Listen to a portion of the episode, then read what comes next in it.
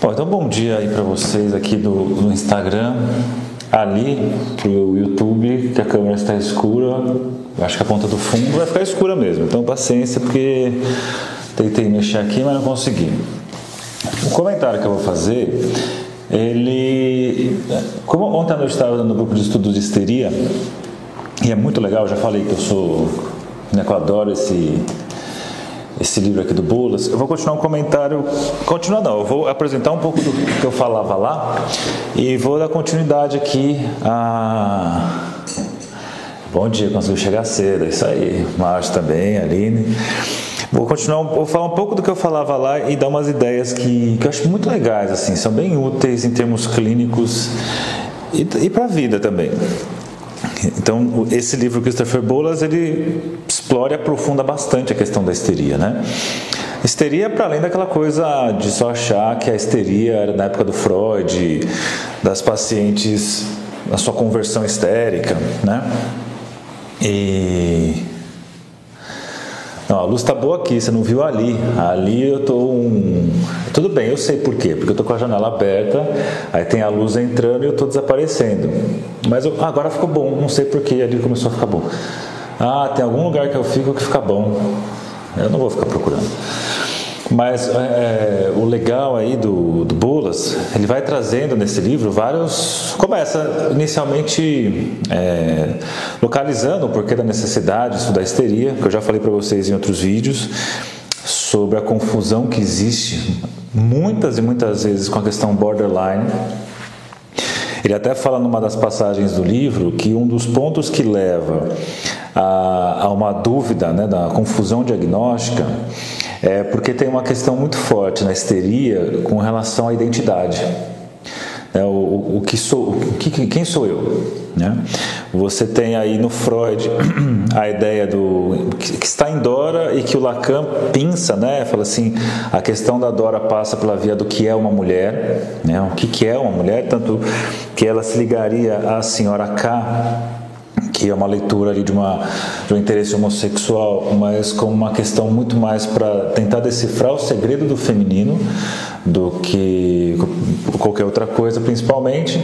E isso se refere muito a essa questão da identidade, porque na histeria eu tenho uma identidade que não é meio fixa. Eu costumo comparar o histérico ou histérica à mística do X-Men, porque ela consegue se configurar, se transformar naquilo que o outro deseja. Para que isso? Para causar o desejo do outro, manter o desejo do outro constante. Tudo bem, isso não é nenhuma novidade. O, o que o Bolas faz.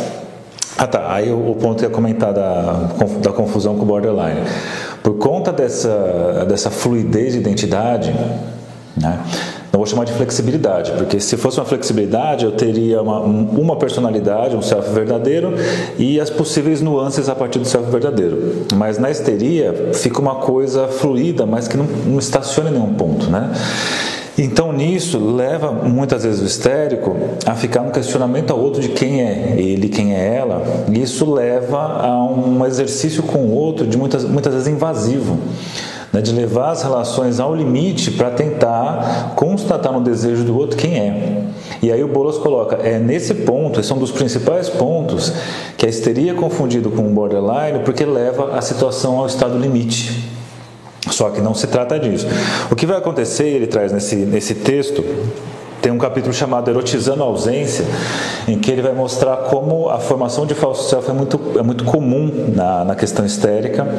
E, e ele traz assim uma leitura é bem interessante, né? Ele está colocando que inicialmente você tem ali a criança buscando intimidade sexual com a mãe e que é uma coisa natural, necessária, porque a mãe transmite também essa dimensão sexual é, da, da numa intimidade e que existe uma certa recusa por parte da mãe, porque a própria mãe tem dificuldade de lidar com a sexualidade, a própria sexualidade. Então o que acontece? Ela olha para o corpo da filha, do filho com horror, com desaprovação, porque ela lida mal com o próprio corpo, com as próprias questões do seu desejo. Ela evita o toque, ou se tem o toque, ela evita certas partes, ou se tem o toque nas partes, tem uma certa um distanciamento ali, é porque eu já falei outro dia aqui, ah, uma mãe, uma mãe ela vai libidinizar o corpo do filho e vai ali passando a mão do filho da filha, vai passando a mão, vai cantarolando, vai fazendo sons, vai erotizando esse corpo, contribui na erotização desse corpo. E é um processo normal, um processo necessário. A mãe é capital, como diz Lacan, para que essa libidinização exista, libidinização exista, para que o narcisismo da criança seja formado. E aí você vai ter mães que se que evitam tal coisa porque tem a ver com a própria questão da, da sexualidade dela, que elas não conseguem tocar e não conseguem tocar na questão questão da sexualidade dos filhos.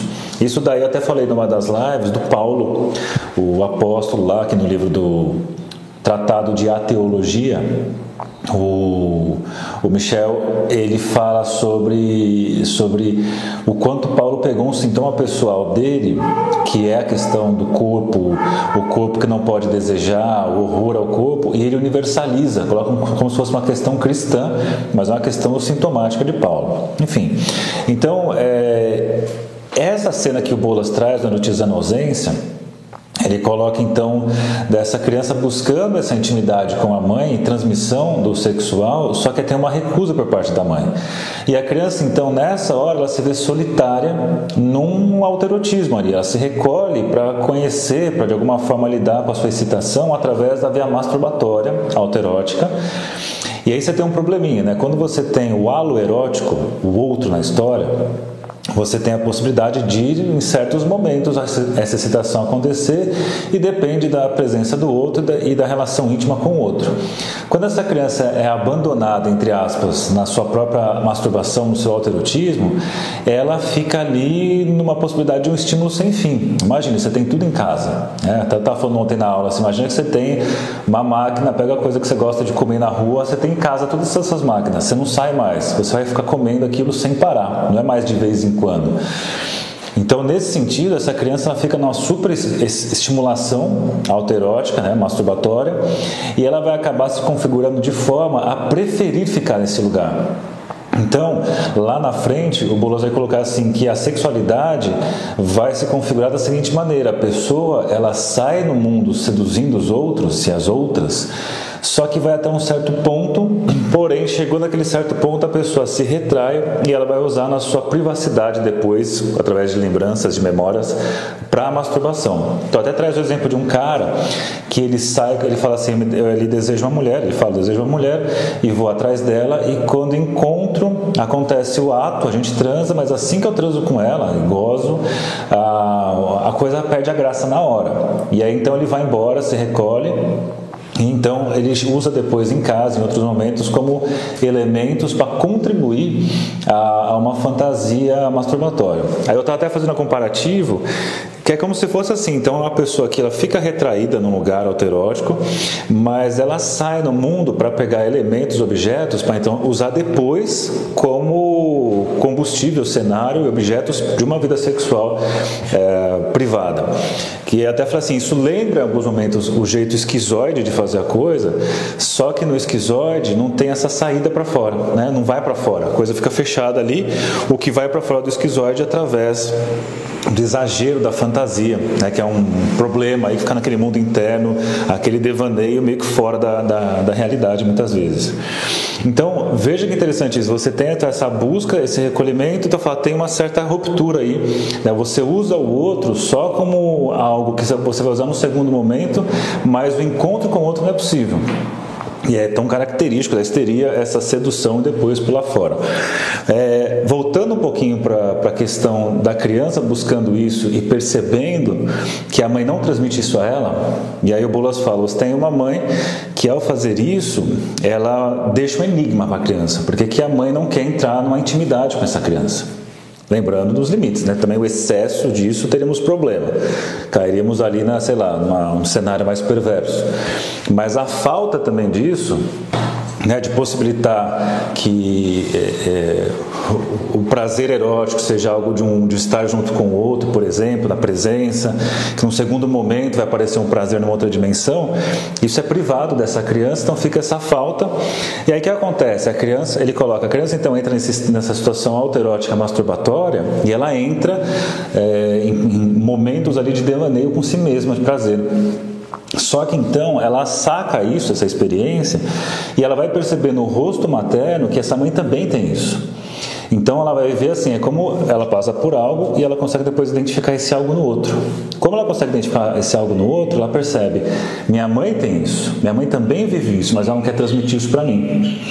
Tanto é que o Bolas, para diferenciar, ele fala assim: uma mãe melhor nesse caso seria aquela que, diante da sua dificuldade de lidar com a própria sexualidade, transmitisse isso para os filhos. Eu não consigo fazer tal coisa, mas eu espero que vocês me superem, que vocês consigam viver isso de uma outra forma. Porque quando ela faz isso, ela está se eximindo da, da relação, só que ela não deixa ali a ausência para ser erotizada. Ela diz a sua insuficiência. Então, o Bolas vai dizer que esse é um cenário em, dessa criança que vê esse rosto aí da mãe que tem também essa dimensão do prazer que não transmite, que não vai para uma intimidade, e cria então, aí é uma ideia que ele pega, pega do Massoud Khan, uma certa hostilidade, passa a odiar, né? passa a pensar na questão da excitação como algo a ser uma vingança futura. Então Massoud Khan, braço direito do Winnicott, um autor bem interessante aí de, de se estudar na psicanálise também, ele coloca do quanto a, o histérico, histérica, busca situações sexuais, mas quando se excita, quando tem o sexual associado à excitação, se recorda do porquê, é, de quando foi usada essa excitação. Essa excitação foi usada para, de alguma forma, é, entrar como muleta, entrar como compensação a falta da presença materna. Então, a presença materna não houve por conta de um repúdio sexo, da, da, sexualidade da criança por parte da mãe, por conta das questões da própria mãe. A criança vive isso como uma rejeição e ela toma então esse movimento de começar a excitar o outro, de provocar o outro, mas quando se vê num cenário sexual, é, tem aquela cena da vingança em que ela vai recusar estar com esse outro. Então, olha quanta coisa nova aqui que o, que o Bolas vai trazer. Aí, deixa eu ver uns umas, umas passagens interessantes aqui para contar. É, e fala assim, né? Aí depois até coloca quando o pai entra em cena e aí coloca o pai como um, segundo momento. O Bolas até faz uma, uma compreensão a respeito de inconsciente bem original, em que ele coloca um inconsciente primário ali que tem a ver com os conteúdos maternos, é, povoados né, de, de elementos do inconsciente materno também, anteriores à linguagem, e que você tem um segundo momento do inconsciente paterno que tem a ver com uma coisa já da linguagem, a é, funcionando. Eu até usei como cenário para pensar, acho que isso é bacana, de que ele ele traz, né? A mãe tem a função de recepção, a função materna. Então, ela que apresenta o mundo, que dá a possibilidade de criar o um mundo, que eu faço uma articulação com o Winnicott, criar o mundo, criar o seio, e que no segundo momento você tem o pai, a função do pai é de descontinuidade, é de quebra, né? é de corte e que isso apresenta aí a, também uma ideia em Winnicott quando você pensa no pai entrando né, no segundo momento, né, o pai entrando em cena e levando, por exemplo, já, uma, já, já existe um cenário de maturação egóica, já existe então um ego em funcionamento e organizando experiências, integrando experiências, complexizando as experiências que exige uma atividade mental muito forte, muito fazer e que o Winnicott até diferencia no texto Criatividade e Suas Origens, elementos masculinos e femininos. É muito, muito legal essa, e muito original, que me lembrou o modelo do Boas aqui, em que o elemento feminino tem a ver com ser e o elemento masculino tem a ver com fazer, tem a ver com essas transmissões. Então aqui ele coloca do, dessa entrada das funções do pai. Né, o pai entra então para de alguma forma repertoriar essa ausência que foi deixada é, pela mãe, né, naquele momento de afastamento. E ele vai dizer assim alguns pontos interessantes né, sobre esse terceiro. Deixa eu ver quanto tempo. Tem um tempinho aqui fala da importância para essa criança dessa mãe desejar o terceiro, para que possa, né, essa mãe possa, é, desejando um terceiro, desejando o pai, o pai figurar como uma figura desejável. A criança precisa disso, ela precisa dessa figura para que ela possa desejar. E ele vai trazer os problemas, assim, quem a criança que está rumo à histeria tem um problema normalmente que essa mãe não deseja esse terceiro. É, não, não inclui o pai, como ele coloca, como um terceiro objeto desejado. Então, isso você tem um terceiro objeto desejado, é, e, e não vai ser desejado, vai ser enfraquecido e coloca ou ele é enfraquecido, ou ele pode ser pensado como repulsivo ou como perigoso e leva aí mais uma vez um problema de não desejar. Tem uma, uma impossibilidade da intimidade apresentada pela mãe, nesse segundo momento, essa figura terceira que não é desejada, que poderia levar a ser modelo de identificação para então alavancar a sexualidade e que isso não vai acontecer e vai trazer a solução diante do que, que o histérico vai encontrar, como eu falei no comecinho da, da live, é a formação de um falso self. Então coloca aqui, ó, o histérico soluciona temporariamente o problema utilizando o falso self para ficar no lugar das convicções internas. Então nessa hora, se vendo ali abandonado no mundo, que tem que se retrair, porque para o lado de fora não dá para ir, vai só no lado de fora para colher as frutinhas do mundo e vai para casa para se deliciar num banquete alterótico masturbatório. É, essa é uma estratégia que, para que aconteça, tem que ter um falso self funcionando. É até legal pensar, quando eu comparei com o esquizoide, como o esquizoide não tem o hábito de ir para fora buscar, o falso self não é tão utilizado por ele. Na histeria, pensando aqui no Bolas, é muito utilizada. E aí, olha que interessante, você vai ter um movimento clássico da histeria, por conta desse movimento de vai até ali, colhe, depois se recolhe, né? colhe e se recolhe, vai dizer assim: o histérico é a figura que procura sucesso a fim de renunciar a ele. Então vai até o sucesso e quando tem a chance de encontrar, tem a chance do encontro, encontro com o outro, halo erótico, reconhecimento do outro, é justamente aí que o histérico se furta né, do outro, se afasta do outro e deixa ali a falta. Dá para pensar numa via da vingança, como o Massudikan pensa ali da hostilidade, mas dá para pensar numa via da impossibilidade do halo erótico e a necessidade de, por conta de uma medida protetiva para si mesmo, voltar para um autoerotismo. E aí vai dizer que nesse cenário vai ser muito comum a formação de crianças Barbie. O que, que são crianças Barbie? Que suspenderam o verdadeiro self a fim de realizar o que imaginam ser o desejo parental. E aí você vai ter aquelas crianças super maduras muito cedo, né? aquelas mini adultas, mini adultos, né? a menininha que é auxiliar da professora e toda adultinha, ou o menino ele coloca o machão, né? tem que ser macho para mostrar que é macho. Então, apesar de ter isso, aparentemente uma maturidade, isso é um falso self. Então, por isso que ele coloca que a, a sexualidade no histérico é muito mais uma performance, é muito mais uma caricatura do que efetivamente uma, algo maduro. Então, por isso, você tem os histéricos com um discurso muito sexualizado, com aquela postura muito madura, que leva para um convite, ele via sedução, nossa, quanta maturidade. Só que na hora H é impossível. porque Vem o movimento de pegar as frutinhas, se recolher para o autoerotismo e se fechar de maneira masturbatória. Então vai trazer isso aqui na página 117, por exemplo, né, uma performance é, que, da sexualidade, a criança mais do que vivenci, mais do que vivenciar a sexualidade, ela demonstra, né, puramente ali encenado. Ela não passa por ali por uma via é, de autenticidade, porque a autenticidade dependeria Desde o começo lá atrás, daquela intimidade com o outro que não foi possível, porque a mãe se recolhe por conta da própria questão, com a própria dificuldade sexual, e que também no segundo momento o pai, por exemplo, não foi aquele pai desejado, né? o pai horrível, o pai péssimo, o pai falido e por aí vai. Então ele traz outros exemplos aqui e vai dizer, deixa eu ver, é isso, ó. Até traz assim, ó. Não, é, não surpreendentemente, os histéricos não têm certeza absoluta se desejam realmente casar-se quando está na hora. Quando as pessoas fogem no dia do casamento, geralmente trata-se do histérico, fugindo da realidade de um iminente compromisso com uma outra pessoa em relação à vida sexual, a coexistência corpo a corpo.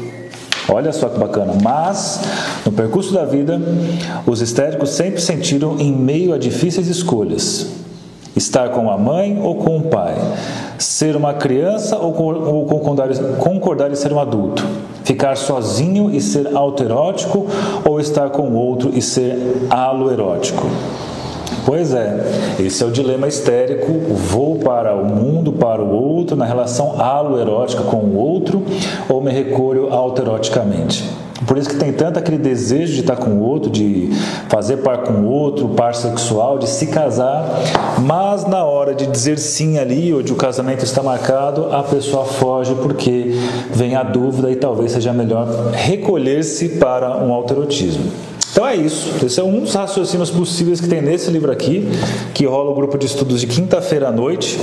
Quem quiser, tiver interesse, é só entrar em contato aí comigo. Que também eu abordo em uma das aulas do curso Diagnóstico Psicanalítico, que começa dia 30 de outubro, 12 aulas, 12 semanas de aulas, falando sobre os diferentes tipos de personalidade e essas leituras sobre as personalidades. E tem acompanhamento lá no Telegram e vídeos respostas todas as semanas. Então é isso, se você tem interesse, mande uma mensagem. E encerramos por hoje. Sextou, boa sexta-feira e amanhã temos mais um Bom Dia Psicanálise. Tchau para vocês.